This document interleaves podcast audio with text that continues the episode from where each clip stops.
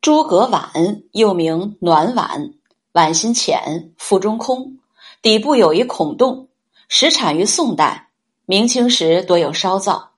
关于它的功能，一种说法是神坛祭祀的供器，另一种解释是诸葛亮六出祁山，北伐曹魏，时已积劳成疾，病入膏肓。